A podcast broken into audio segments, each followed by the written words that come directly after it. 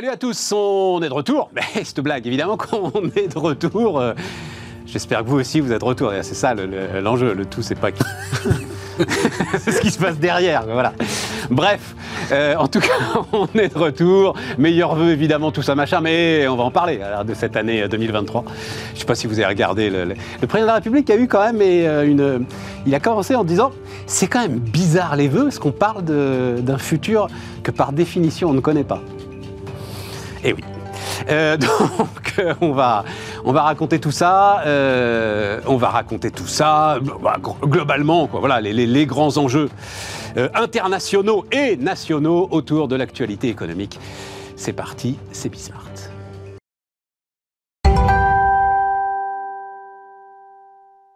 Donc, on va faire tout ça avec Wilfried Galland. Salut euh, Wilfried.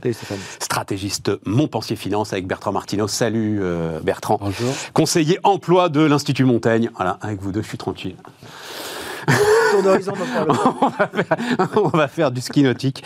Et je vais peut-être vous surprendre, mais en fait, je vais démarrer avec. euh, parce que c'est le- truc qui, m'échappe dans. Démarrons avec euh, donc, les incertitudes 2023 et démarrons avec, euh, avec la situation politique française. Donc, un futur qu'on ne connaît pas, a dit Emmanuel Macron. Voilà. Par définition. Euh, par définition. Sinon. Par définition. Euh, Bertrand, on, on va aller euh, sur les retraites, tout ça, machin, etc. et tout. Mais il y a eu, le 23 décembre, un décret donc passé par le ministère du Travail qui durcit euh, de manière assez importante d'ailleurs, hein, euh, les règles de l'assurance chômage. Donc les, la durée d'indemnisation euh, est réduite de 40% et non plus 25%, si le, soma- si le chômage tombe sous les euh, 6% de la population active. Décret le 23 décembre.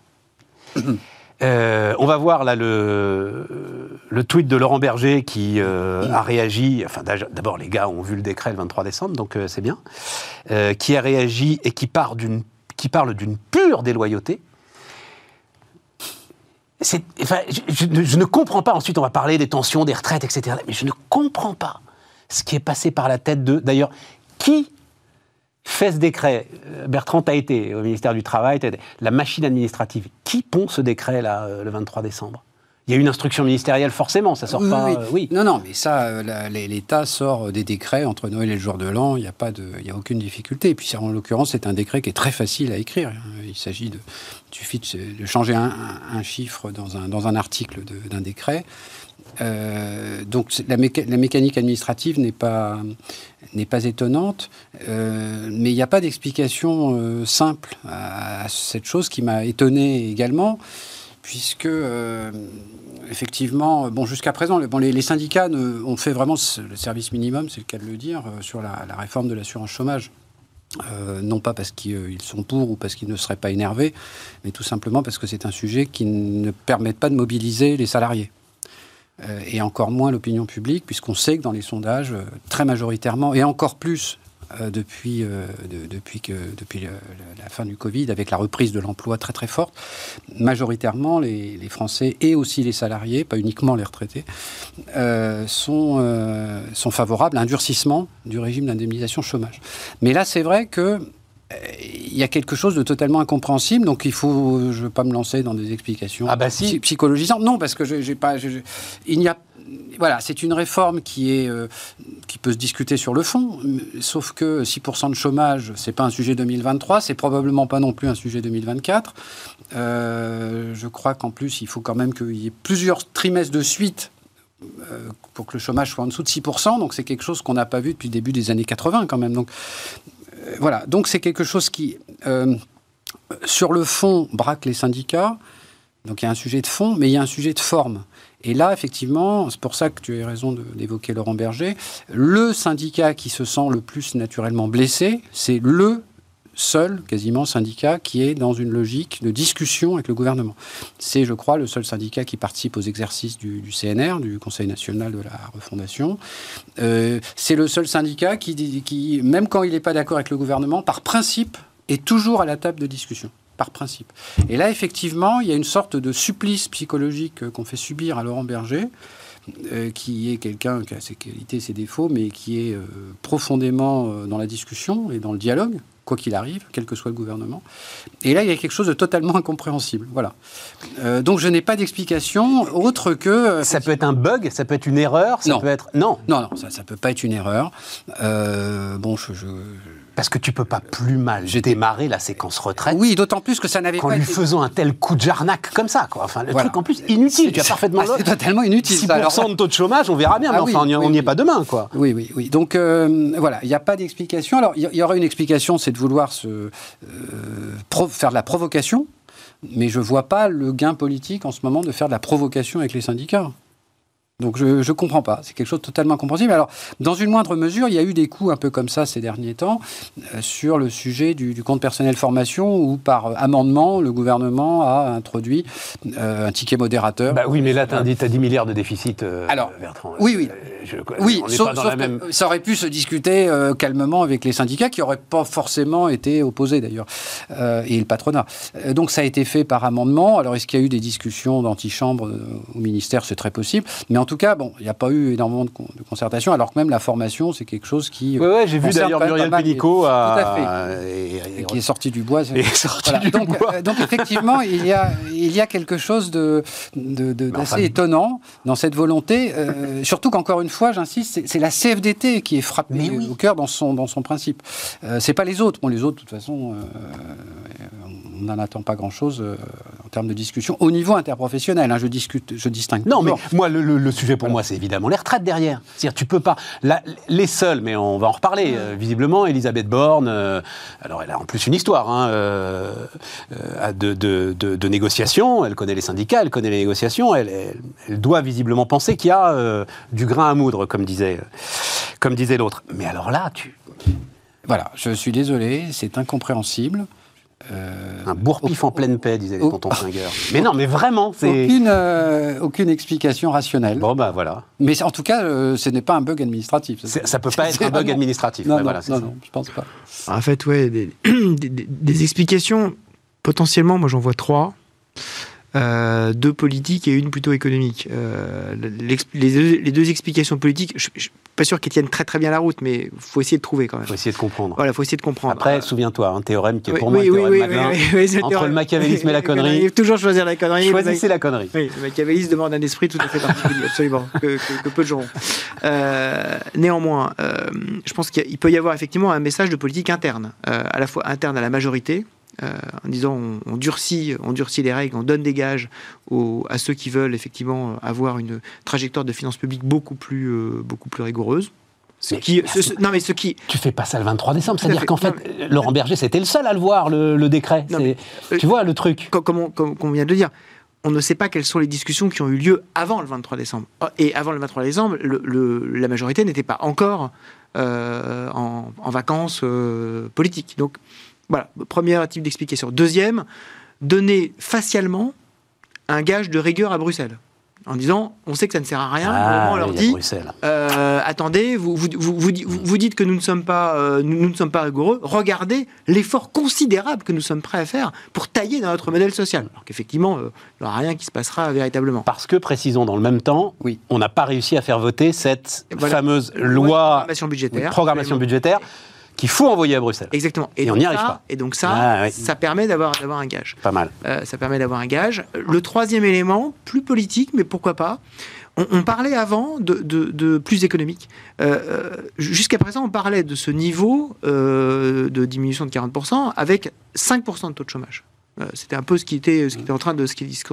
Dire 6%, ça veut dire qu'on détermine que le taux de chômage structurel de l'économie française, c'est pas 5, c'est 6 On remonte le seuil du plein emploi. on remonte le seuil. Et dire, si on arrive à, à- à baisser en gros en dessous de 7, ça veut dire qu'on est de plus en plus près du, du- du plein emploi et non pas encore très très loin du Ah, plein je emploi. comprends. oui. Euh, et pour moi, économiquement, enfin, en tout cas en termes de signal, c'est un des seuls sujets, parce qu'en plus on parle, on parle de moyenne sur le territoire, donc euh, faire dépendre euh, des allocations d'une moyenne de territoire, c'est quand même très compliqué. Mais néanmoins, on dit, voilà, à 6%, on est au plein emploi, alors que jusqu'à présent, on parlait de 5. Donc, Mais il va y avoir d'ailleurs un haut conseil de l'assurance chômage. Je ne sais pas si c'est les échos qui racontent ça ce matin, euh, si on a Bertrand. si on a C'est un boulot pour toi, ça. alors. Oui. Ouais, ils veulent faire un corps. Visiblement, ils veulent faire l'équivalent du corps pour, euh, pour euh, l'assurance chômage. Tant qu'il n'y a pas au commissaire. Hein ah bah s'il y a, oui, Il y a un commissariat, il y aura un haut commissaire. Non mais c'est un boulot pour toi. Parce que non, la, la- la dynamique, la dynamique, elle reste bonne. Est-ce que Ah, j'ai regardé Alors c'était juste avant les, les vacances hein, sur euh, sur l'emploi, mais euh, il y a un chiffre, euh, il est significatif celui-là, c'est-à-dire ça commence à taper sur le socle des chômeurs de longue durée, et on passe donc sous la barre. Donc moins de 45% des chômeurs aujourd'hui sont des chômeurs qui sont au chômage depuis plus d'un an. Oui, ça, c'est des chiffres de Pôle emploi. Ça, c'est des chiffres de Pôle Emploi. Oui, alors attention avec cette statistique. hein, euh, euh, c'est 45% des inscrits à Pôle emploi À en Pôle emploi. catégorie ABC. C'est que catégorie A, je crois, là. euh, Bon, ben, je vérifierai. C'est ABC Oui, ABC. c'est-à-dire que c'est un gros problème de Pôle emploi, alors à moins que ça ait changé très récemment. Vas-y, vas-y. En fait, le dénominateur, pour être technique, c'est euh, l'ensemble des ABC, c'est-à-dire que en fait, on capte euh, l'ensemble des personnes qui sont inscrites euh, depuis. Alors, Bon, mais à la limite, à la 18 limite voilà. peu importe, comme le dénominateur n'a pas changé, ça baisse. C'est-à-dire cette, cette sûr, proportion de, forcément. Oui. de, de chômeurs de longue durée Oui. est en train de baisser, on est en train d'attaquer le socle. Oui. C'est pas mal, ça, quand même. C'est pas mal, c'est pas non plus euh, étonnant. Le chômage a quand même beaucoup baissé. Euh, et donc maintenant, effectivement, on attaque les chômeurs de longue durée. Ce qu'il faudra, c'est regarder les chiffres de l'INSEE, c'est-à-dire les personnes qui sont au chômage au sens de l'INSEE depuis au moins 12 mois. Voilà. C'est ça qui sera le vrai chiffre. Le, le chiffre de Pôle emploi, c'est un chiffre vraiment administratif. D'accord. Et donc, Et ce qu'il euh, faut regarder aussi, et ce qu'on n'a pas, enfin, j'ai pas regardé, c'est les, les durées, les durées moyennes d'inscription à Pôle emploi. Elles sont en diminution aussi. Ouais. Voilà. C'est-à-dire qu'en moyenne, les gens restent euh, inscrits moins longtemps. donc on trouve, euh, comme tu dis, c'est normal, mais enfin bon, c'est pas mal quand même, plus de fluidité dans le marché, etc. Euh, Voilà, c'est tout le sujet. Euh, Macron, donc, qui a retrouvé un peu les accents de 2017, la principale injustice de notre pays demeure le déterminisme familial. Voilà. Euh, et donc, euh, on en arrive aux retraites. Alors, est-ce que tu Borne a l'air de penser, enfin en tout cas c'était ce qui, ce qui ressortait, donc c'est le 10 janvier je crois, hein, la, la présentation Oui. du- de la réforme. Et donc ce qui ressortait de l'idée du report, puisque ça aurait dû être euh, présenté juste avant euh, la trêve, juste avant les fêtes, c'était que Borne avait l'air de penser qu'il y avait moyen, à travers la pénibilité, à travers euh, le, le- qu'est-ce que ça va être là, le compte senior, enfin bon, là, voilà, euh, il y avait moyen de trouver une forme d'accord avec les syndicats. Ce qui me paraît. euh, non, tu, tu- je vois, tu, je le dis pour Non, ceux qui à- nous écoutent en alors, podcast, tu fais la moue, tu non, crois mais- pas une seconde. On Non. va vers l'affrontement pour toi, il n'y a pas de. Oui, alors, mais il y, a, il y a différents niveaux. Il faut bien distinguer quand même ce qui se passe dans le secteur privé et ce qui se passe dans les régimes spéciaux. Bon, euh, sauf à ce que le gouvernement, mais tout est possible, hein, sauf à ce que le gouvernement sorte au dernier moment d'un chapeau une mesure qui, en fait, euh, tue de fait la, enfin qui, euh, qui, qui, neutralise pour une grande majorité de salariés le, report de la de l'âge légal, je vois vraiment pas comment la CFDT signerait. Alors que la CFDT a clairement donné ses lignes rouges, c'est non à l'augmentation de l'âge légal et même d'ailleurs non à l'augmentation de la durée de cotisation. La seule chose que pourrait peut-être accepter en compromis la CFDT, c'est une, une augmentation, enfin une, une accélération de la réforme Touraine. Bon, qu'il avait accepté. Mais qui amène à une augmentation de la durée de cotisation, alors Oui. euh, Une accélération de Ah la oui, c'est déjà le cas. en Oui, oui, voilà, c'est déjà le cas. Oui, Ah mais oui, mais- accélération mais pas- par rapport à ce qui est prévu. Euh, Le nom de la CFDT, c'est un nom à une accélération supplémentaire encore de euh, la durée de cotisation. Oui. Il faut qu'on reste dans le cadre de la réforme Touraine, voilà. même si. Mais peut-être en compromis, euh, à quelques trimestres près, on pourrait peut-être imaginer que, euh, qu'il puisse se laisser convaincre par une accélération. Par- mais là, là, le chef de l'État, il peut légal- pas reculer sur l'âge légal. La-. L'âge légal, c'est pas possible. C'est un marqueur. Maintenant, c'est un sujet qui est quand même en, en partie euh, très, très politique. Donc, alors maintenant, il faut peut-être annoncer 64 au lieu de 65, mais ça, ça arrangera rien vis-à-vis de la CFDT. C'est une question de, de- de principe, en fait. Bon, donc euh, sur la partie euh, dure. Sur le- le- le privé, je vois vraiment pas ce qui pourrait causer un accord. En revanche, sur les régimes spéciaux, il n'y aura évidemment pas d'accord, non plus, ça c'est évident. Mais il y a beaucoup de curseurs. Et on sait très bien, et on l'a déjà fait dans pas mal de cas, qu'on peut faire une réforme qui change qui donne l'impression de tout changer, mais en fait, quand on regarde vraiment dans les détails techniques, ça change pas grand-chose. Ce que Sarkozy avait fait avec la SNCF. Oui, enfin, oui et non, parce qu'il avait quand même reporté de deux ans, il avait tout décalé de deux ans quand Oui. pour la SNCF, voilà, pour les nouveaux entrants. Voilà. Donc, euh, on, peut, euh, on peut imaginer, il y, a, il y a tout un tas de curseurs. Il y a effectivement l'âge légal pour les, qui est maintenant de 52 ans, par exemple, pour les conducteurs. Est-ce qu'il va être reporté à 55 ou est-ce qu'on va le. A, priori, l'idée, c'est plutôt de le reporter pour l'instant. Mais il y a d'autres curseurs plus, plus subtils. Par exemple, le, le niveau de, qui est très important pour le- la, la RATP et la SNCF, c'est le niveau du départ euh, à taux plein. Voilà, qui, n'est pas, qui, est pour les, soi- qui est à 67 ans pour les, les salariés du secteur privé et qui est de mémoire, je crois, à 57 ans, je crois, pour le- les agents de la SNCF, par exemple. Et donc la question est de savoir si ça va bouger. Et c'est un sujet très important et pour eux Mais- plus important que l'âge légal. Mais moi, je, Voilà. je vais, je vais Voilà. donner la parole à Wilfried. de Mais faire cette passer histoire, la pilule, mais un accord, non. un- autant j'ai compris, j'ai mis du temps, mais j'ai compris euh, l'importance de l'âge légal. Hum. Autant les régimes spéciaux, j'en comprends l'importance politique. Mais euh, en termes euh, financiers pour euh, l'équilibre des régimes et pour ce qui est important dans l'âge légal, c'est-à-dire euh, la masse de travail supplémentaire, les cotisations supplémentaires, la richesse supplémentaire app- apportée au pays, c'est ridicule, c'est epsilonesque. Oui, mais c'est un marqueur politique et un marqueur de justice. Mais oui, mais c'est 1%. Ah oui, donc oui. tu, rates une, tu rates une réforme pour 1% de tes dépenses. parce que c'est ça, hein, les régimes spéciaux, à peu près aujourd'hui, c'est Non. 3 milliards sur 300 milliards. On Voilà. ne rattrape pas la réforme. Ne faut pas oublier que depuis 1995, toutes les réformes des retraites sont passées. Toutes. Mais oui. Sans aucune exception. Ouais. Donc avec les drapeaux, les... toutes. Toutes. Et donc la question, c'est dans quelles conditions ça va passer? Est-ce que ça va être plus ou moins douloureux? Mais la, la- la question de l'échec, même la réforme dont- auquel plus personne ne comprenait strictement rien.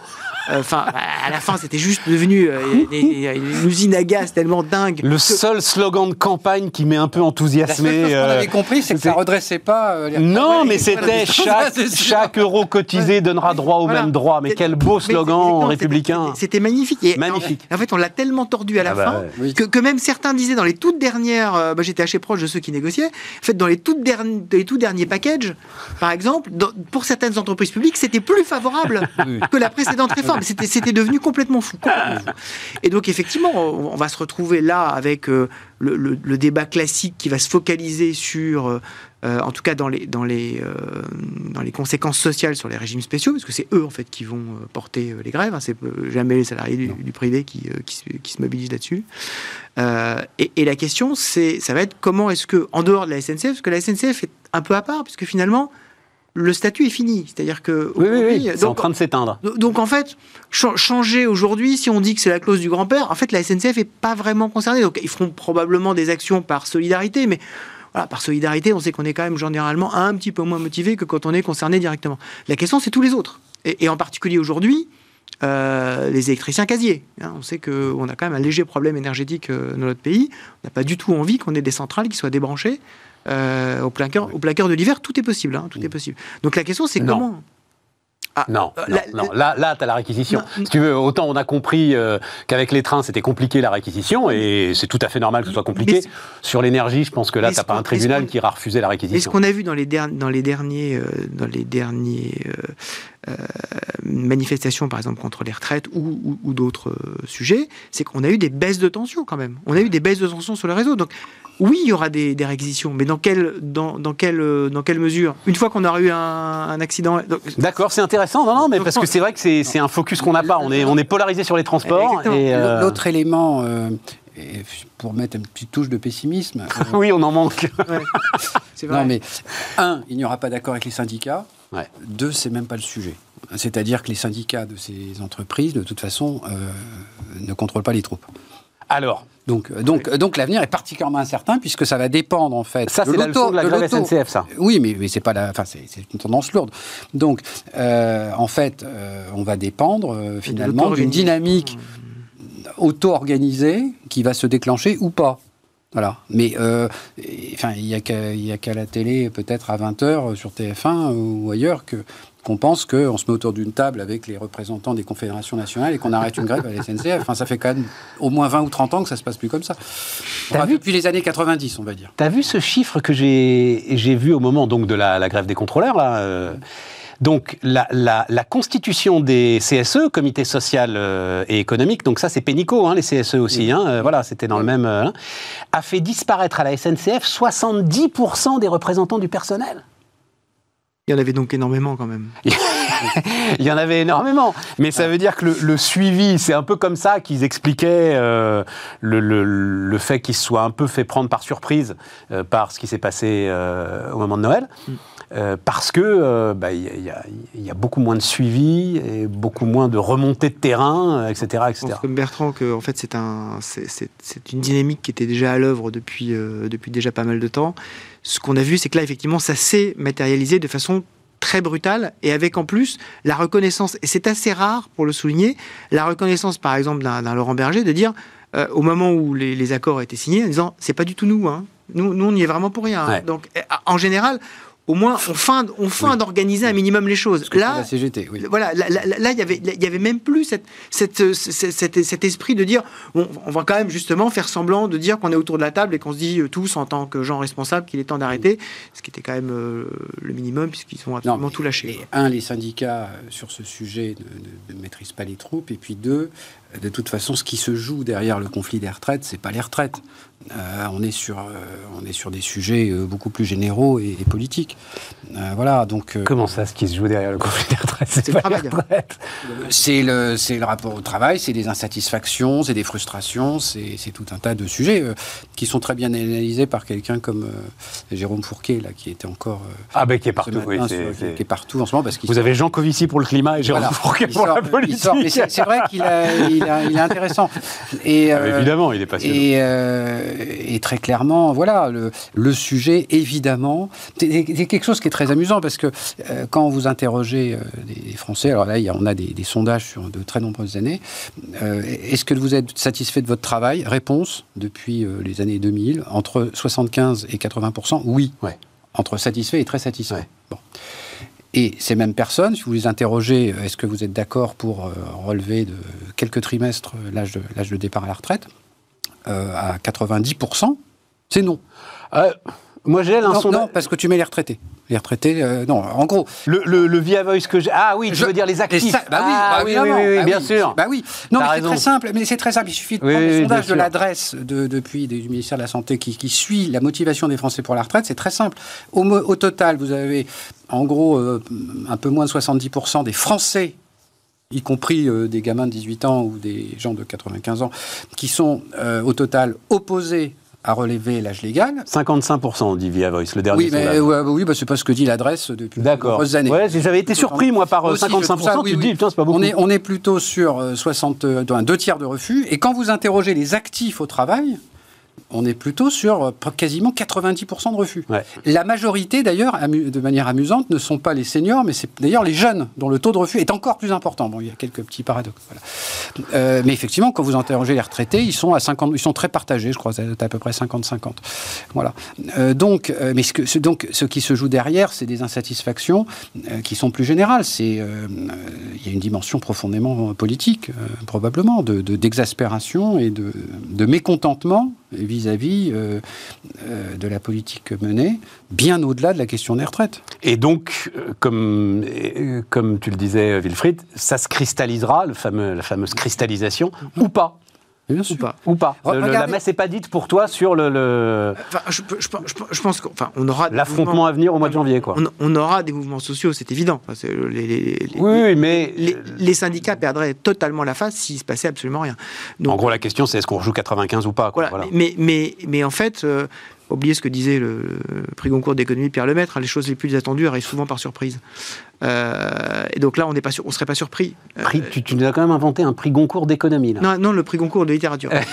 J'ai mélangé le prix Ah, Nobel Pierre Lemaitre, Goncourt, oui, oui, voilà, oui. et voilà. Et donc, et donc- et donc- et donc Pierre, Pierre- Pierre Lemaitre disait effectivement les, les choses les plus attendues arrivent, sou- arrivent souvent par surprise. Sacré gauchiste d'ailleurs, tout à fait, euh, le absolument. Pierre Lemaître en question. hein. Et donc Ouh. voilà, donc, euh, donc on est. Allez voir son compte Twitter si vous voulez. Peut-être Ah que oui. vous aimez ses romans. Moi, évidemment, ses romans Oui. sont merveilleux. Mais alors, tu vas voir son compte. Twitter. Oh, le gars est très, très marqué. Très hein. Très intéressant. et en fait, c'est vrai qu'on on est, on est sous. euh, c'est un peu comme en économie. Quand il y a un consensus sur, voilà, effectivement, ce qui va arriver, en général, c'est pas exactement ce qui arrive. Donc, oui, il y aura des éléments euh, qui, vont, qui vont se tendre et qui vont euh, avoir des, éléments de blocage. La question, c'est comment est-ce que tout ceci va se, va se mettre en forme? Et comme, comme l'expliquait euh, très bien Bertrand, à un moment, comme on a une espèce d'auto-organisation, on ne sait pas d'ailleurs d'où ça peut véritablement mm. venir, qu'est-ce qui peut arrêter ou pas les choses. je pense qu'on rentre dans un, univers très très brumeux d'une certaine façon. C'est-à-dire, on, ne voit absolument pas comment est-ce que ça va se, dénouer. Simplement, bah, on voit qu'il y a une grande détermination euh, de la part du politique à avancer. Euh, et, donc, euh, comme sa détermination ne, fléchira probablement pas, il y aura effectivement des, actions en face. Donc, il y a le sujet de la, santé, de l'hôpital qui pourrait réapparaître, mm. parce qu'il y a le sujet du départ en retraite, notamment des aides-soignants ou des infirmières dans les hôpitaux publics. Bon. Et puis, euh, et puis bah, cette occasion euh, pourrait, euh, pourrait se cristalliser aussi des mécontentements à, l'hôpital. Il y a d'ailleurs des mouvements qui sont prévus, indépendamment du système de retraite, mais tout ça pourrait, pourrait converger. voilà, donc tout ça est totalement incertain, mais c'est d'autant plus incertain que le, le, système est complètement auto-organisé. À un moment, est-ce que. Enfin. je,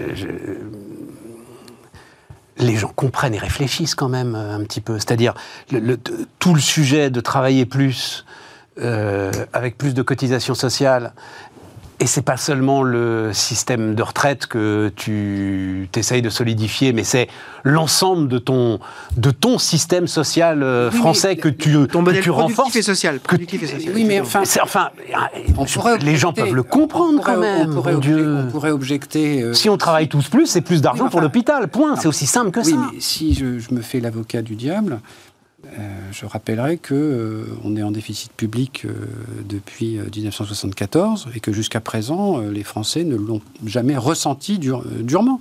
Le trou de la Sécu, quand j'étais tout petit, on parlait déjà du trou de la Sécu. C'est vrai. Bon, et ça ne nous a pas empêché de vivre correctement. Bon, bah crédit, mais on vit bien à crédit. Donc, il euh, n'y a, pas eu ce travail de pédagogie. Euh, je sais que c'est un peu pénible de, parler de, ça, de sous-entendre que les gens réfléchissent pas, etc. Mais ça a été de la pédagogie négative, euh, d'une certaine manière. C'est-à-dire que non seulement on n'a pas fait de, cours d'économie, bon ça, on est un peu en retard sur l'économie, mais surtout, on a raconté quand même beaucoup de carabistouilles aux Français depuis de très, très, très nombreuses années.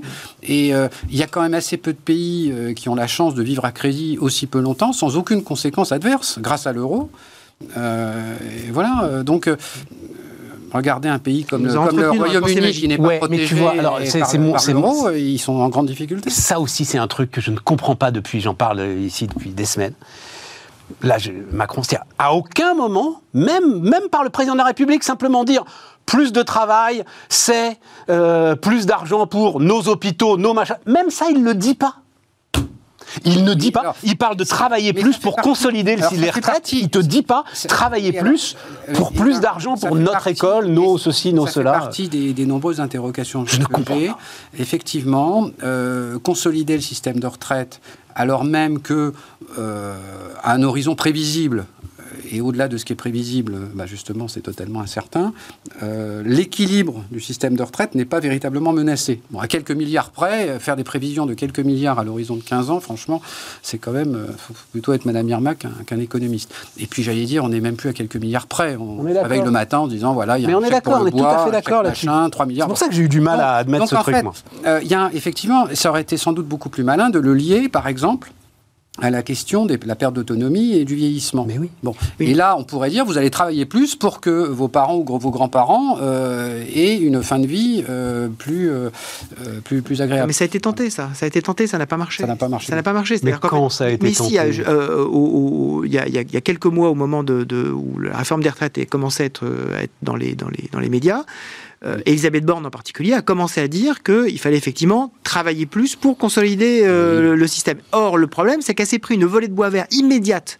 immédiate de toutes les oppositions, y compris d'ailleurs euh, de, l'opposition de droite, en disant mais on nous disait que c'était pour consolider le système de retraite, et en fait, ce que vous voulez, c'est changer le modèle social français. En fait, vous voulez faire payer des gens qui sont des gens qui sont fragiles au détriment de d'un équilibre Non, qui peut c'est être complètement c'est différent. deux choses, euh, euh, Wilfried. C'est-à-dire que à un moment, effectivement, moi-même je l'ai cru d'ailleurs, parce que euh, il n'y a pas de réel déséquilibre dans notre système de retraite. Enfin, en tout cas, euh, pas aujourd'hui et pas dans un horizon prévisible. Au et tu prix- disais, prix ils vont récupérer le Non. pognon des cotisations et donc des excédents du régime pour l'amener à autre chose. Et effectivement, c'est là-dessus qu'il y a eu une volée de bois vert. Et c'est ça que moi j'avais eu du mal à comprendre. Mais c'est pas ça le sujet en fait. derrière- le sujet, c'est tout le reste, Oui, c'est toutes sais, les derrière- cotisations supplémentaires oui, que tu vas payer. On sait très bien que Tous les impôts supplémentaires que tu vas on sait payer. très bien que l'argument qui, qui a été mis en, mis, euh, qui avait été mis en avant sur ça va nous servir à autre chose, c'était une façon maladroite, mais je, mais je trouve que derrière il y avait cette idée-là de dire il faut travailler, il faut augmenter le volume de travail dans l'économie française. Eh ben c'est fou qu'ils aient lâché le truc là. mais or c'est quelque chose dire il faut augmenter le volume de travail dans l'économie française politiquement c'est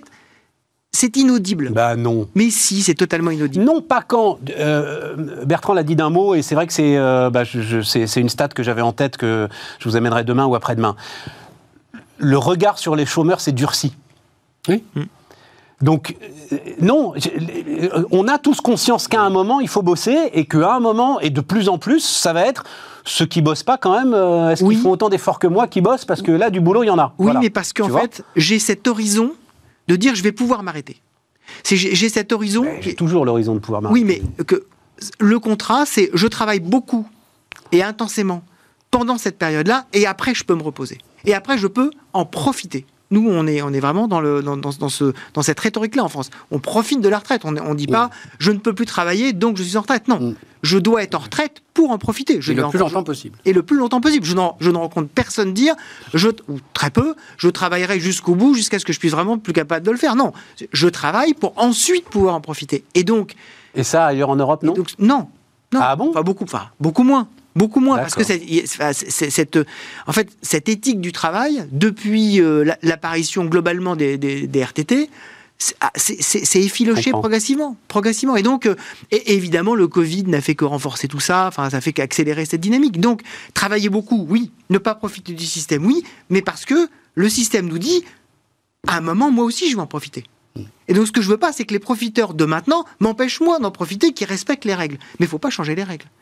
Et c'est ça qui est très compliqué. D'accord. Alors que le vrai sujet, effectivement, c'est un sujet d'augmentation de la quantité de travail pour résoudre une grande partie de nos problèmes. Pour finir le tour d'horizon, euh, donc, le, le- le- alors c'est ce même sondage via Voice, mais bon, donc je vais le remettre dans, je vais le remettre dans ma poche. Euh, mais enfin, il y a beaucoup plus d'opposition à l'utilisation du 49.3 qu'au principe même de l'allongement. En tout cas, c'est ce qui ressortait du sondage. Et donc, c'est 68% qui jugent inacceptable l'utilisation d'un 49.3 sur ce sujet, alors que il ne serait que 55%, mais donc sans doute plus. Oui, enfin, à, mais en fait, ça dépend à pas vouloir la question. Non, mais le truc, euh, c'était juste un peu de politique comme ça, vite fait, parce que LR, euh, c'est- c'est c'est marrant, parce que et tu sens qu'ils cherchent à exister un peu. Ils vont être obligés de la voter, cette réforme, ils peuvent pas faire autrement. Donc, t'as Ciotti qui essaye de faire un espèce de palier. hein, J'ai pas bien compris, mais c'est d'abord 63 puis 64. Enfin bon, ils essayent de trouver un truc à dire pour exister. Alors que ça fait 20 ans qu'ils disent. euh, Bah, à c'était le programme 65. Fillon, c'était le Ah, programme Pécresse, c'était le programme. Enfin bon, voilà quoi. Sans doute Sarkozy, je sais pas. Sarkozy déjà, il a 64 ans? Je sais plus. Oui, oui, bon, enfin bref, voilà quoi. C'est. Mais Non. ils vont être obligés de la voter cette réforme. Bah, ça dépend ce qu'il y aura dedans. Il y aura peut-être des surprises. Il y aura peut-être des surprises. Déjà, le- le- si c'est 64 ans, euh, ça va diviser la droite, probablement. Et puis pourquoi est-ce qu'ils voteraient tous comme un seul homme, d'ailleurs? Non, mais c'est- Parce que derrière, il va falloir se faire réélire. euh. Oui, mais pour avoir la majorité Bertrand. absolue, il n'est pas, il est pas, obliga- il est pas obligatoire euh, Ouais. que la totalité des députés euh, LR votent, votent pour la loi. Il suffit que, il suffit qu'un certain nombre s'abstiennent et que d'autres votent pour. Alors tu vois ça? Or, la droite est en état de fracturation euh, Ouais, mais alors ça, c'est un sujet dont on parlera peut-être, mais euh, ça veut dire qu'à ce moment-là, un gars élu sous l'étiquette LR va voter avec, euh, c'est quoi, c'est Renaissance maintenant? Oui. Tu sais, sachant que Macron, c'est fini, tu ne sais, tu- tu- vraiment, tu lâches la proie pour l'ombre, là. C'est-à-dire, euh, le précédent quinquennat, tu pouvais te dire, bon, j'aurais, ça va, euh, ok, je change de camp, euh, mais j'ai toujours une structure à peu près solide, l'autre va te représenter, machin. Ça. Là, tu vois côté- c'est pour ça qu'à mon avis, les débauchages vont être. euh, D'un autre côté, quand on parle de structure Compliqué. solide, les républicains, je suis pas sûr non plus. euh, Tu dis quoi Quand on parle de structure solide, les républicains, là, je suis pas. Ah si, t'as quand même un vu, t'as, Oui. une Ah bah, série le socle du socle. Oui, mais enfin là, ça Eh commence à se oui, réduire beaucoup quand même. Oui, mais enfin quand Ah, même, sur le terrain, les gars, pas tant que ça. Et Renaissance n'a pas réussi à conquérir des grandes villes. Les gars qui sont là, là, les gars LR qui sont là à Les- Les l'Assemblée. grandes villes LR, il y en a plus. Hein. Oui, mais Wilfried, les gars LR qui sont Eh là à l'Assemblée, tu Eh peux penser que. Enfin, les gars LR qui sont là à l'Assemblée, ils sont sortis du tsunami quand même. Oui, c'est ça. Non, c'est sûr. Donc ils sont. Oui, mais, mais certains, comme le disait Bertrand, implantés, mais, mais en fait, même. mais en fait, certains sont, sont implantés dans des terres très très différentes. hein. Il, y a, il y a ceux qui, sont, qui ont été euh, implantés sur les terres du, euh, du sud-est et du sud-ouest Mm. face, au, euh, face au Rassemblement national, c'est pas les mêmes que ceux qui ont dû battre des Renaissances hein, ou des LFI. C'est pas la même chose. D'accord, mais ils ont toujours besoin du tampon du parti et euh, des finances du parti La derrière pour continuer à faire campagne. je, je trouve que la situation est très compliquée. Ah, surtout sur ce domaine-là, qui effectivement est un domaine qui est, qui est un marqueur de droite. C'est le marqueur Ah, de droite par essentiel. Et donc, euh, et donc pour eux, on voit que Mais d'ailleurs, le Sénat l'a voté, une très bonne réforme. Ils adoreraient, je pense, effectivement, avoir le 49.3 pour dire on ne, nous sommes raisonnables, donc nous ne ferons pas sauter le gouvernement. Voilà. Mais même si nous nous opposons à la, à la loi, mais bien sûr, euh, nous, nous, nous, nous- sommes des républicains et nous euh, nous n'allons pas jusqu'au bout de cette démarche. Dans la, la- le, texte voté par le, je l'ai déjà dit, le texte voté par le Sénat, la réforme commence à la génération 67. Ouais. Donc ce texte me plaît beaucoup. Ah oui. Euh, Là, ça commencerait en 61, je crois. euh. là, là, ouais, oui, là, c'est clac, c'est tout de suite. là. Ouais, ouais. Enfin, au moins 65. ouais. Mais de, de toute façon, encore une fois, là, on, par- on parlait de. Vous, vous parliez de LR, et puis avant, on parlait des, des syndicats. Moi, Je ne suis pas sûr que ça change grand-chose. Voilà. Euh, je pense que les, les mouvements sociaux aujourd'hui ont changé assez radicalement. Par Oui, et que le 49.3, c'est un détail pour toi C'est- un détail, Ouais, oui. je suis un peu d'accord. Oui.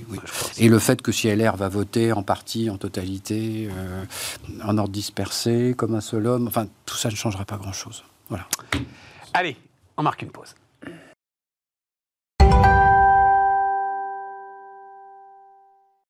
Bien, on repart. Euh, alors, le- le- l'autre, euh, bah, l'autre sujet, c'est l'autre sujet, c'est la Chine, en fait, non Oui. Euh, Un Wilfried très gros, très gros sujet. ouais. Ouais. Je- En fait, économiquement, c'est effectif, et peut-être même politiquement, géopolitiquement, mais en tout cas, économiquement, c'est sûr que c'est le sujet euh, planétaire de, de 2023. C'est-à-dire que- Je reçois régulièrement ici euh, Laurence Daziano, qui euh, donc connaît très très bien le, le- le sujet, vient nous voir, etc. Et donc la dernière fois, on discutait du zéro Covid, de ce qui se passait, hein, et elle disait, mais il n'a pas le choix. Il n'a pas le choix, il n'a pas de vaccin, il n'a pas le choix, il est obligé de faire comme ça et tout. Et, Et il avait un autre choix, c'était finalement laisser mourir tout le monde. Quoi. ouais, parce que ouais, Mais non, mais c'est c'est terrible, mais c'est ça, c'est Ouais. complètement dingue. Bah, en fait, le- je, je pense qu'on on parle parfois de pivot pour des politiques de banque centrale. Là, le pivot Covid, il a été juste extraordinairement spectaculaire. Que On est passé du zéro Covid à tout Covid. Voilà. Voilà, à 100% Covid. Euh, le pari euh, de- des autorités chinoises étant que ça va passer très vite euh, et qu'en fait, à la fin des vacances du, du Nouvel An chinois, c'est-à-dire autour du 25 euh, février- euh, janvier, tout ça sera derrière, derrière eux Un million de morts, immunité collective, et, et- et on passe à autre chose. et on passe à autre chose. Et en fait, le, le- le- le diagnostic, c'est que les- la pression à la fois économique et sociale devenait telle, puisque on a quand même eu des émeutes filmées Mm. où on avait des, des- des, euh, des citoyens qui ont détruit des, stands, euh, des stands Covid euh, en, en- en criant à la démission de Xi Jinping. C'est Mm. quelque chose de, de- de- de totalement ahurissant pour, le, pour, pour la Chine. hein. Mm. Euh, et donc, face à ça, euh, les autorités ont complètement basculé. Et toute la question qui se pose maintenant, c'est est-ce que ce pari va être gagnant C'est-à-dire qu'effectivement, on n'aura pas de nouveaux variants plus dangereux euh, et qu'on sera euh, sur une immunité collective extrêmement rapide. Enfin, gagnant, attention, chose. parce que ça veut dire un million de morts quand même. Enfin, gagnant, mais Gagnant économiquement, oui, économiquement. Oui, voilà, c'est c'est quand même d'un cynisme euh, C'est-à-dire qu'en fait, ahurissant. Le, le- le- si, si je veux même pousser encore plus loin de cynisme, vous savez que la, la- la- la Chine, euh, c'est le cinquième pays le plus vieux du monde. Bah, en fait, en laissant courir euh, totalement le variant, vous réglez une partie de vos problèmes de, dépendance et de, de système, euh, de système vieillesse chinois, hein, puisque c'est essentiellement les plus de 80 ans qui sont touchés. Comme ça, euh, dans votre pyramide, vous réglez une partie de votre problème de votre pyramide, une pierre de coups. Euh, et puis ensuite, vous pouvez euh, gentiment passer à autre chose et euh, inaugurer l'année du lapin d'eau avec, avec les. C'est l'année du lapin C'est d'eau l'année du lapin d'eau, exactement. Et le, le lapin, c'est le. c'est- moi, un lapin d'eau. alors le, lapin, c'est- alors le- le- l'eau, c'est l'année dernière on était en tigre d'eau, l'année prochaine on sera en dragon d'eau. Mais le, le- lapin, c'est le, le signe qui est le plus adaptable dans la cosmogonie chinoise. C'est celui qui en fait sait identifier les dangers, s'adapte, et c'est pour ça que c'est un symbole de paix et de, longévité euh, en Chine. C'est pas du tout un symbole d'énergie, contrairement euh, au tigre euh, dont on sort et au dragon qu'on va avoir en 2024. C'est c'est justement s'adapter face, face à l'inconnu pour conserver la prospérité. C'est intéressant que justement, ils veulent commencer cette année qui sera le, le 23 janvier, veulent commencer cette nouvelle année lunaire en disant on s'est adapté. C'est un peu tous les discours qui sont en train d'être tenus en ce moment. hein. On s'est adapté et donc on va pouvoir continuer notre rêve chinois en ayant évidemment laissé euh, un certain nombre de personnes euh, sur le bord du chemin et dans les hôpitaux. Euh, On commence à lire des avis à droite à gauche de- d'experts qui disent euh, ils jouent avec le feu. Là, ils jouent vraiment avec le feu. Oui. Oui, non, non, mais c'est clair que l- po- On politiquement, peut penser ce qu'on veut de ses grands-parents, mais enfin, euh, Son- son- même plus pouvoir, parce que là, tu peux même plus rentrer dans l'hôpital. Son, son capital politique est, est très certainement euh, largement abîmé hein, euh, aujourd'hui, puisque il était, et euh, si je reprends les mots que tu donnais de Laurence Daziano, totalement associé à cette politique de zéro Covid, de protection de l'être humain, de protection de la vie. Et là, on, on jette tout ça par-dessus bord euh, avec euh, une espèce de cynisme assez considérable. Euh, Et tout ça parce qu'ils refusent le vaccin aussi. hein. Enfin, ils refusent le vaccin occidental. Exactement. Et, et donc, euh, on- il y a eu d'ailleurs eu des, des médias qui ont rapporté que les riches chinois se, se, se ruaient vers Macao.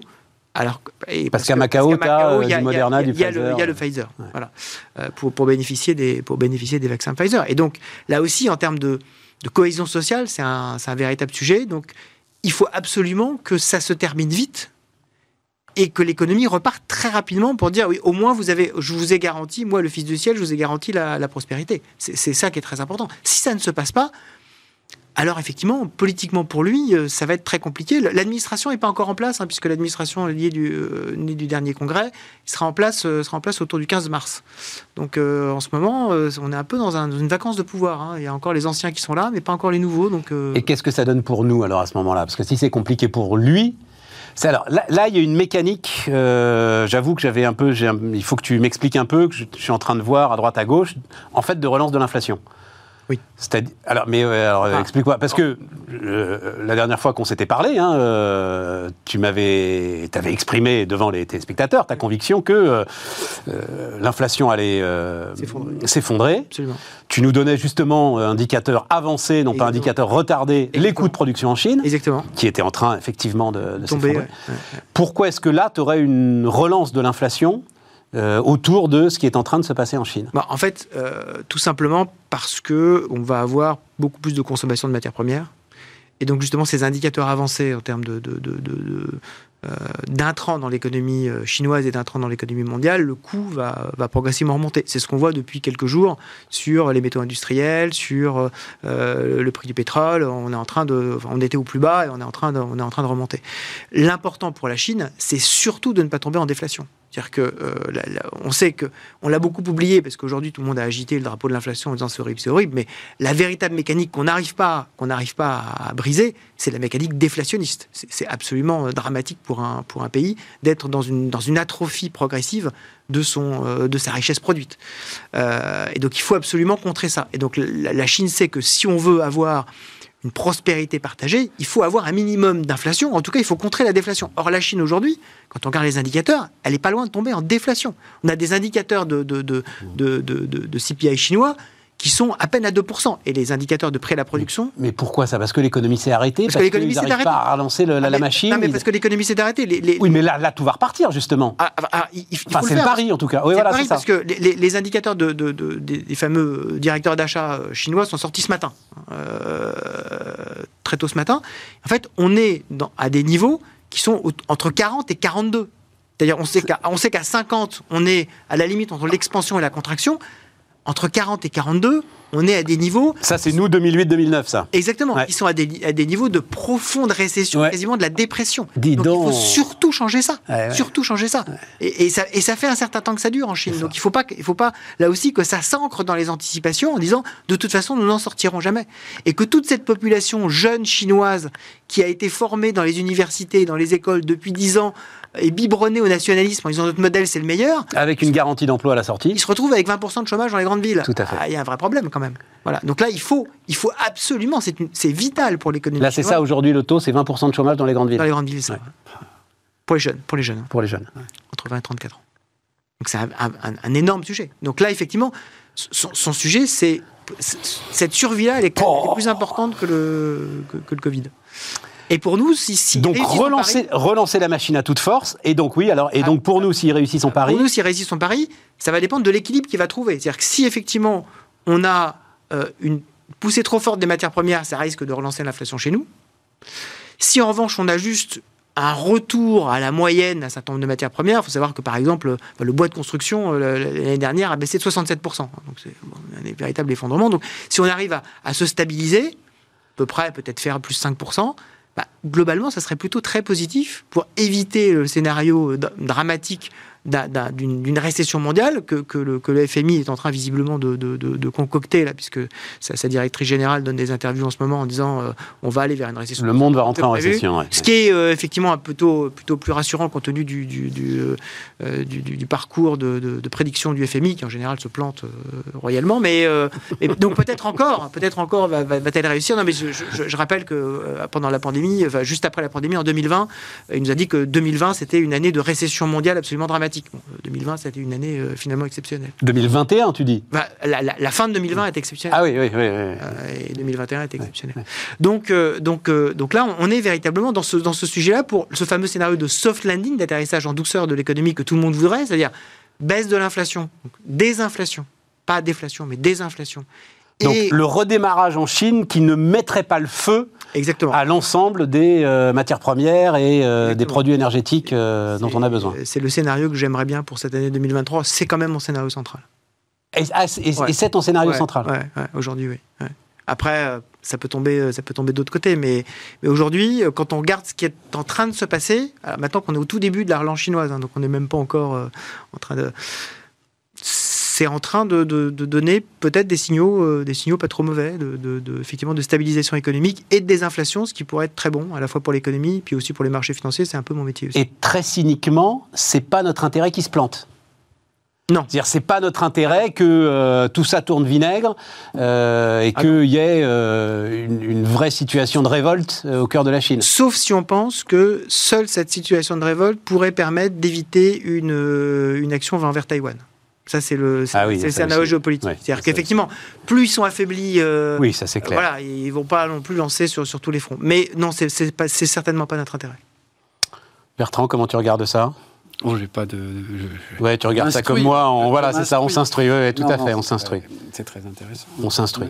Non, non, moi, ce que je vois euh, au niveau du, du marché du travail, euh, c'est qu'il y aura, il va y avoir un pic d'inflation en France, si j'ai bien compris, euh, courant janvier. Ouais. Pas un pic, je ne sais pas si ce sera un pic, en tout cas, l'inflation. Enfin, En France, oui. Il y a de bonnes raisons de penser, décalé, l'INSEE, euh, que le, le- voilà, ça devrait redescendre un peu après. Mm. Peut-être pas beaucoup, mais il y aurait un pic en, en janvier. Euh, ça va correspondre euh, à la fois aux annonces politiques sur les retraites. Ça va être le moment aussi des négociations annuelles obligatoires dans les entreprises qui ont commencé en décembre et qui sont assez tendues. Et puis, de toute façon, quoi qu'il arrive, euh, les salaires réels euh, sont en train de baisser. Enfin, sauf au niveau des bas salaires. au niveau des Sauf au niveau des bas salaires, mais Bah c'est oui. un vrai sujet, ça. mais au niveau des classes moyennes, évidemment au-dessus, Oui. euh, les salaires diminuent. Oui. Et en fait, euh, le pouvoir d'achat ne se maintient, en France d'ailleurs, contrairement à beaucoup d'autres pays, que parce que l'État compense par les finances publiques. Euh, mais ça va avoir une fin. Et euh, sauf à ce qu'on imagine que euh, le prix de l'énergie va baisser fortement, euh, voilà, euh, euh, on va avoir un problème de pouvoir d'achat sur 2023 probablement. Sauf si l'État continue effectivement à compenser euh, ad vitam aeternam. Mais il y a un moment, le réveil va être, euh, va être assez compliqué probablement. Voilà. Et alors peut-être avec un, un paroxysme au mois de janvier, et ça tombe mal parce que c'est un moment de troubles sociaux par ailleurs. Voilà. Le- le- mais effectivement, le sujet là, alors c'était juste avant les fêtes, ça. hein, euh, je crois que c'était la PEC qui avait dit ça, hein, que les salaires des cadres ne suivaient pas du tout, tu avais un rétrécissement Oui. supplémentaire des écarts salariaux. Oui, tout ça pour, euh, C'est un vrai sujet, pour plusieurs ça raisons. Parce que, enfin, c'est essentiellement parce que les, les négociations salariales sur les cadres sont beaucoup plus individuelles euh, et beaucoup moins déterminées souvent par des, des minima de grille. salariale. Donc les grilles salariales sont, sont revalorisées lors Ouais. des discussions, Ouais. mais pas, pas en ce qui concerne les cadres. Voilà. Donc en fait, euh, vous avez en fait c'est il y a trois il y a, il y a trois il y a- il y a- bon il y a le pouvoir d'achat au niveau du SMIC qui est totalement protégé. Ensuite, vous avez euh, celui des classes moyennes qui est en partie, en partie sauvé par euh, des hausses de grilles, euh, de, de grilles dans les branches professionnelles, en partie seulement, donc il y a une baisse, mais voilà.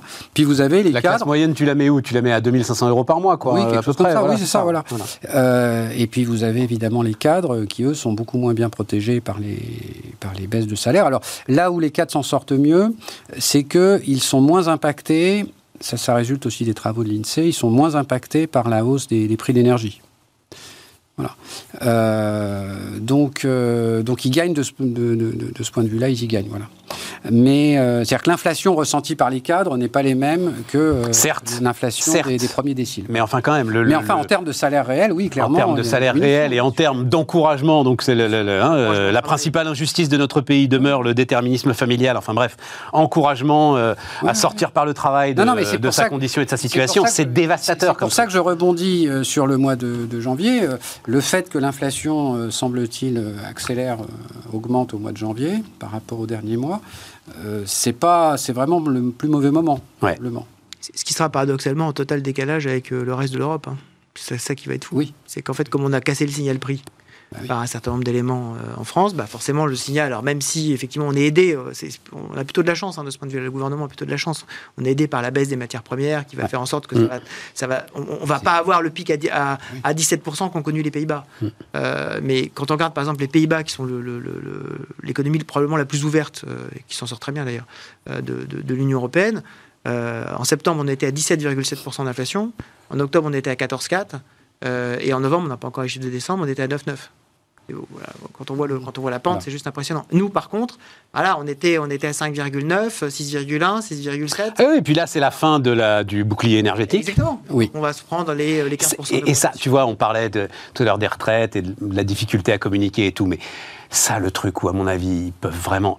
Donc, j'avais pas conscience du chiffre. Euh, J'ai lu ça dans le Figaro ce matin. euh, je vérifierai, mais je, je- je leur fais confiance. Notre, depuis trois ans, notre ratio de dette sur PIB euh, a augmenté deux fois plus que celui de l'Allemagne. En gros, on a augmenté de 16% notre ratio de dette sur PIB. Les Allemands 8, la moyenne de la zone euro 6,3. Donc évidemment, pour avoir... Qui en a conscience? Personne. Enfin, qui, qui, qui peut euh, donner ce crédit au gouvernement de dire machin Personne En C'est contrepartie, c'est ahurissant quand La même. contrepartie se voit dans le pouvoir d'achat des ménages. Oui, mais néanmoins. progressé en pleine récession. Voilà, mais, mais personne ne le. Ouais, ouais. Oui, c'est ça. Et donc, Oui, et donc oui, effectivement, comme, comme on a cassé effectivement un certain nombre de signaux économiques et que l'euro nous aide aussi à casser. Mais ils en gagnent même pas le, le fruit politique. Non. C'est ça qui est Enfin, compliqué pour eux quand même. hein. ils n'en gagnent même pas le fruit politique. Euh, c'est pas totalement vrai si on raisonne en opportunité. C'est-à-dire que euh, quand on regarde ce qui s'est passé au moment de la crise des Gilets jaunes, euh, ce qui a été lâché euh, comme argent, Une dizaine de milliards. ça pardon. a, ça a évité juste une énorme crise de régime. Ouais. Et donc, effectivement, le gain politique a été de ne pas voir s'effondrer la République. Oui. Parce qu'à l'époque, enfin, autour de la table, on était certains à se dire mais comment est-ce qu'on peut s'en sortir sans dissolution, sans voilà, etc. Ils sont, le régime a tenu finalement sans, sans trop trop de dégâts, euh, au prix d'un endettement effectivement absolument considérable. Et la fin du premier quinquennat de Macron et la fin du Macron réformateur de 2017, c'est euh, décembre 2019 et euh, le fait que je lâche l'argent. Oui, mais c'est rien ce qu'il lâche à ce moment-là. Il lâche une dizaine de milliards. mais, mais- mais c'est le début. C'est- C'est c'est le, le début du barrage qui saute. D'acheter la paix sociale. Et donc après, c'est le quoi qu'il en coûte. C'est voilà. Et après, euh, on dit que ça y est, c'est bon. Et euh, le- le- C'est pour ça qu'il faudra voir, pour euh, revenir sur le sujet il faudra voir quand même dans le détail si dans les annonces du gouvernement, il n'y a pas des petites friandises, éventuellement euh, très coûteuses. Enfin, il faut- faudra voir. Je ne crois pas du tout euh, au système. Simplement, on revient à 60, on remonte à 65 ans. euh, pour Un trimestre monde, par an, trimestre pour tout le monde, et puis ça fait 30 milliards d'économies. Voilà, J'attends d'avoir la totalité du, du paquet. Voilà. Un peu comme ce qui s'était passé effectivement la précédente réforme, où on n'y comprenait tellement plus rien qu'en fait. Ah bah, la précédente réforme, parce qu'il y avait chose- tellement de, il y avait La tellement seule chose que j'avais fini que- par comprendre, c'est que euh, euh, après de multiples péripéties, euh, la réforme était globalement euh, à peu près équilibrée budgétairement au sens où elle ne rapportait, elle rapportait plus rien. elle ne rapportait plus rien. Voilà. Et donc là, à quoi tu penses? Enfin, tu as des idées en tête sur les, les petites choses qui pourrait y avoir et qui pourraient... euh, Bah, je ne sais pas ce qui va de sortir faire sur la pénibilité, mais ça Ouais, peut coûter ça, ouais. rapidement très très cher. Par exemple. Donc là, effectivement, pénibilité, belle usine à gaz, euh, c'est neuf critères qui ont été ramenés à 6, Il y c'est ça 10, hein, 10 euh, ramenés à 10, 10 ramenés à 6, notamment tous les critères de posture, etc., Oui, qui oui, sont oui. très très compliqués à, à, à mesurer, euh, tout ce qui est aussi euh, Les ports de charge. vibration, etc., très Donc il faut compliqué. le noter tout au long de la vie. euh, Ouais, voilà. et donc le, le Travail remettre là-dedans. Le remettre là-dedans. Oui, alors on ouais. peut imaginer des choses peut-être moins, euh, moins, moins administratives, mais il faudra regarder ce qu'ils font sur les carrières longues aussi. Hein. C'est pas un détail, les carrières longues. Voilà, il faudra voir comment les, comment les curseurs sur les carrières longues euh, évoluent aussi. Oui, mais euh, par rapport à ce qu'on dit, bah, ça va nous permettre de, de clôturer là-dessus. Euh, J'ai compris à vous entendre tous les deux, et c'est très intéressant, qu'en fait, le théâtre d'ombre euh, syndicalo-politique n'avait aucune importance. Donc, euh, ces points de détail que tu nous donnes là, euh, c'est les syndicats qui vont aller les identifier. Ce sont des trucs complexes. C'est pas ça qui peut changer la donne par rapport à ce que vous décriviez de, de colère sociale qui pourrait se lever, quoi. Non, mais ce sont les habitudes de négociation. Ouais. Et en fait, les habitudes de négociation sont très profondément ancrées dans le cortex. Il faut. C'est- Ça fait partie du théâtre. Ça fait partie du théâtre. C'est de. j'ai- Je, je donne des choses à la fin. Le fameux grain à moudre, là. mais- Même si ça ne sert à Marc Blondel, ça, hein, le Ouais, grain à moudre. Marc Blondel. Même si ça ne sert à rien. Même si. C'est ça qui est tout le paradoxe. Oui, alors après, l'incertitude aussi, c'est sur l'habileté ou pas dont fera preuve le gouvernement pour marketer, pour vendre ces, ces friandises. C'est-à-dire Le que bon timing. Ils peuvent aussi les présenter euh, de manière très pédagogique en expliquant euh, rassurez-vous, vous ne part- la- une grande majorité d'entre vous ne partira, partira avant 65 ans, je vais vous le démontrer. Et voilà, il, faut regarder. Mais peut-être que je me trompe totalement et qu'on va avoir une réforme particulièrement hard. Euh, mais bon, il y a aussi le scénario intermédiaire où l'annonce est très très hard et que, comme pour la réforme de avortée de, de 2019-2020, Au fur et à mesure. euh, il lâche tout un tas de, de choses catégorielles, notamment sur les fonctionnaires, les catégories actives, etc. Voilà. Et ça peut coûter cher. Les animateurs de radio-télé. ah bah, Bien sûr, bien sûr. Et ça peut coûter cher. Ben, on n'a pas eu le temps, on en parlera demain. euh, le- le- le- la Banque Centrale Européenne va réduire son bilan. euh, Elle, a déjà réduit le, le mois dernier de 500 milliards. voilà, Ouais. c'est ça. Mais donc ça veut dire qu'en plus, il n'y a même plus le soutien. Là, on peut, on peut pas penser qu'il va y avoir le soutien euh, de la BCE pour aller continuer à nous aider à financer tout ça. C'est-à-dire le réveil dont parlait. euh, À la fin de l'année, c'est pas impossible. ah oui, c'est ça. À, un moment donné, euh, un moment donné, on en quand, je disais, quand les, quand, quand, quand marchés hurlent, même les banques centrales écoutent. Ouais, ouais, voilà, c'est ça. Bon, euh, on verra ça. Ben, on continuera euh, demain cette, euh, cette discussion très intéressante. Pas avec vous, hein, je vous rassure. mais je vous libère. mais nous, on sera là et, et- et on reparlera de tout ça sur Bismart. Donc, à demain et bonne soirée à tous.